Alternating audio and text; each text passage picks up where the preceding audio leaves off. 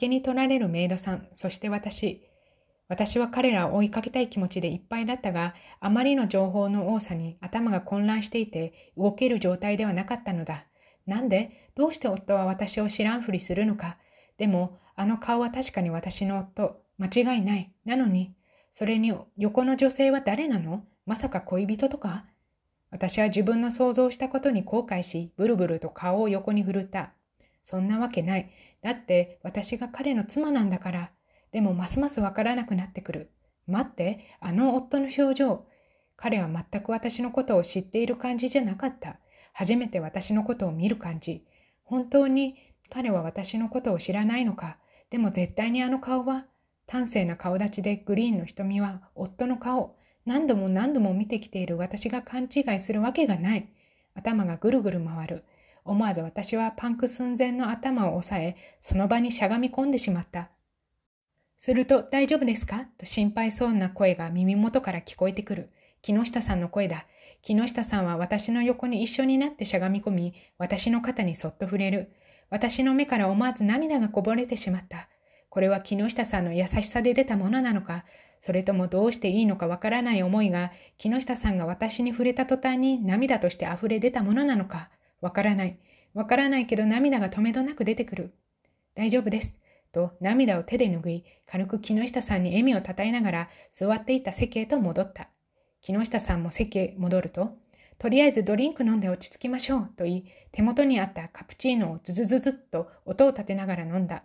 私も勢いよくストローからオレンジジュースを飲む。少し落ち着いてきたところで、私がテーブルにあった紙ナプキンを取り、顔にまだ残っていた半乾きの涙をそれで拭い取った。そしてふとこんなことをぽつりと言う。私って何者なんでしょうね。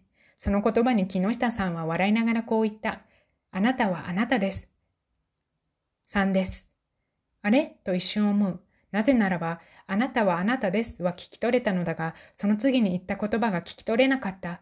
多分私の名前を言ってくれたのかな？と思いながらも木下さんに尋ねる。すいません、もう一度言ってくれますか？え？と言いながら木下さんは笑みを浮かべながら再び言ってくれた。あなたはあなたです。3です。一瞬私は固まった。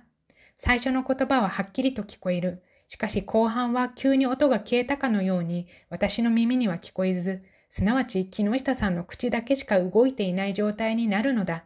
その時、私は一つの疑問を抱いた。私の名前って何だっけ？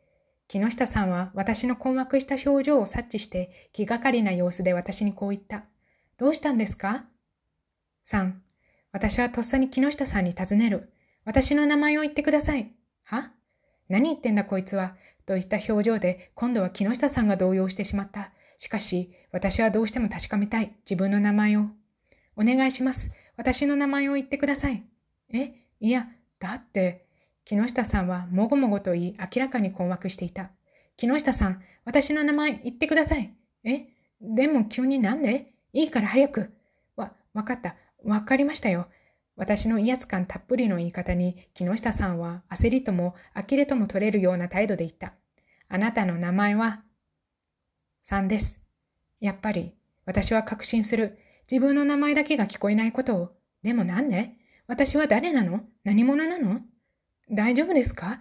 もうそろそろ帰りましょうか。3. 疲れているみたいだし、木下さんが心配そうな面持ちで私にそう言ってきたのだが、やはり私には自分の名前だけが聞こえない。